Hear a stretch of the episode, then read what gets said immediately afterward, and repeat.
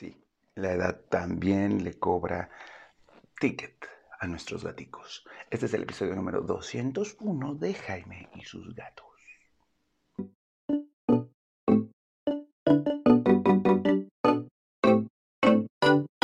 Hola, ¿qué tal? ¿Cómo están? Yo soy Jaime, soy un cat lover, un amante de los gatos y comparto mi vida con cinco maravillosos gatos, literal en una rama de rango de edades impresionantes. Tengo desde Cleo, que tiene, nació en mayo, junio, julio, agosto, septiembre, octubre, noviembre, noviembre, seis meses aproximadamente, hasta el buen Cabe, que ya tiene más de 13 años, según los cálculos que tenemos, porque recuerden que Cabezón es un gato callejero que me adoptó, lo adopté, nos adoptamos y ahora es eh, casero y es un gato bonachón, pero no sabemos perfectamente. O sea, tiene el Inter, pues están Mina, Tara, que tienen 12, y Frey, que tiene 9, aproximadamente. Son como sus rangos de edades. Bueno, sí, más bien están los grandes y el pilón, que es Cleo y que llegó apenas este año.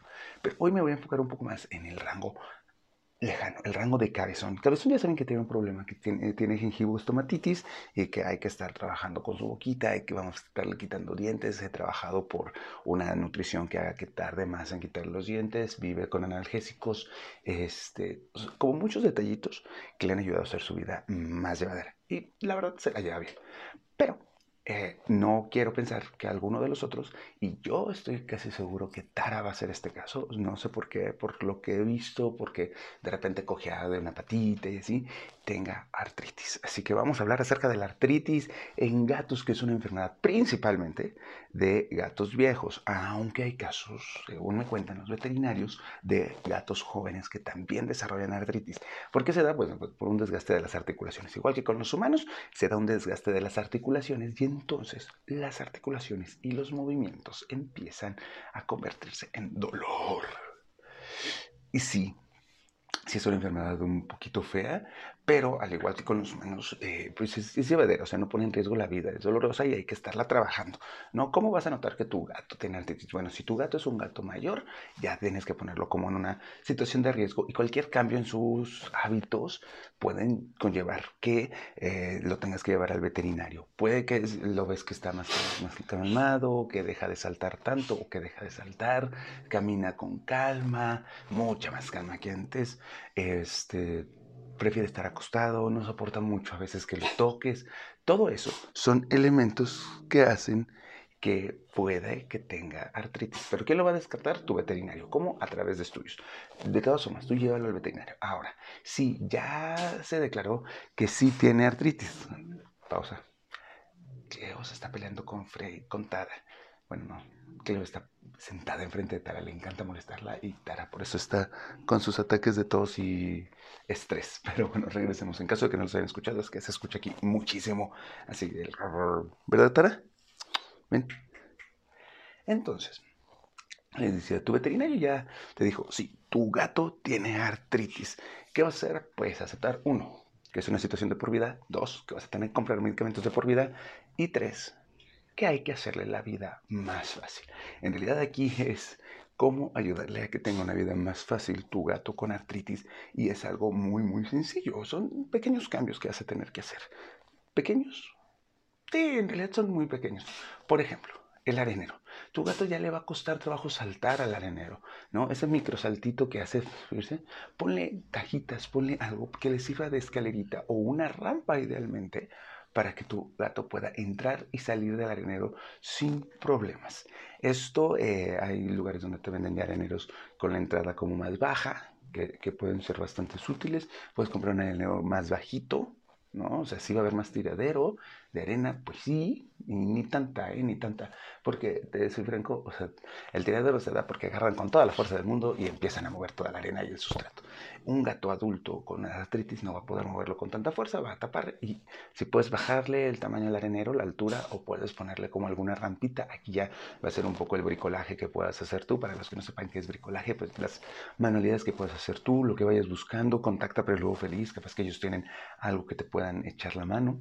Eh, Número uno. Número dos, también para la cama, ve si puedes ponerle como elementos para que pueda subir a la cama.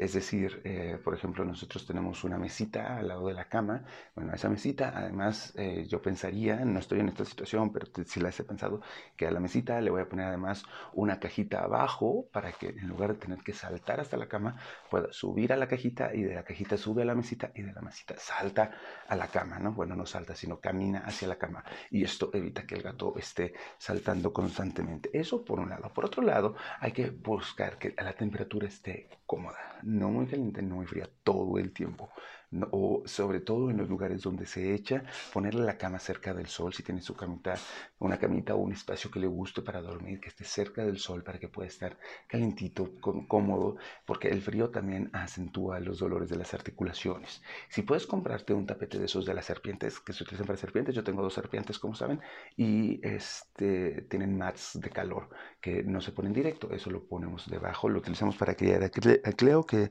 acuérdense que llegó como una ratita que tuvimos que alimentar. La teníamos en una caja y abajo de la caja le habíamos puesto el mat de calor de las serpientes para que esto mantuviera una temperatura agradable para donde se echara. Esto también lo puedes hacer, sobre todo en las temporadas de frío, una cobija o algo y le pones el mat para que esté tibiecita, calientita y que no esté en contacto directo con el mat. Eso es importante, que no esté directo con, con esta placa de calor pero también va a estar como bastante cómodo en ese sentido.